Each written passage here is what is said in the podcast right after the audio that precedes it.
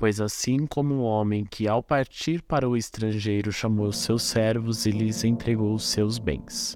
Mateus capítulo 25 conta essa história. E esse versículo que eu li fala sobre o momento da entrega de bens. E nós temos que ver o quão importante é ser responsável com aquilo que nos foi confiado. No filme Encanto, vemos esse valor retratado na história da família Madrigal, que tem a responsabilidade de proteger e preservar o encanto de um determinado lugar.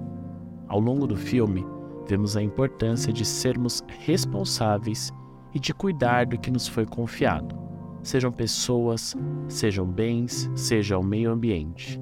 É preciso ter cuidado, respeito com a natureza e com o mundo ao nosso redor, para que possamos preservá-lo para as futuras gerações. Em resumo, encanta uma bela lição sobre a importância de ser responsável com aquilo que foi confiado nas suas mãos, que possamos ter cuidado e respeito com tudo que nos é entregue e tudo que está ao nosso redor e trabalhar para preservá-lo para as futuras gerações. Guarde isso no seu coração e comece bem o seu dia.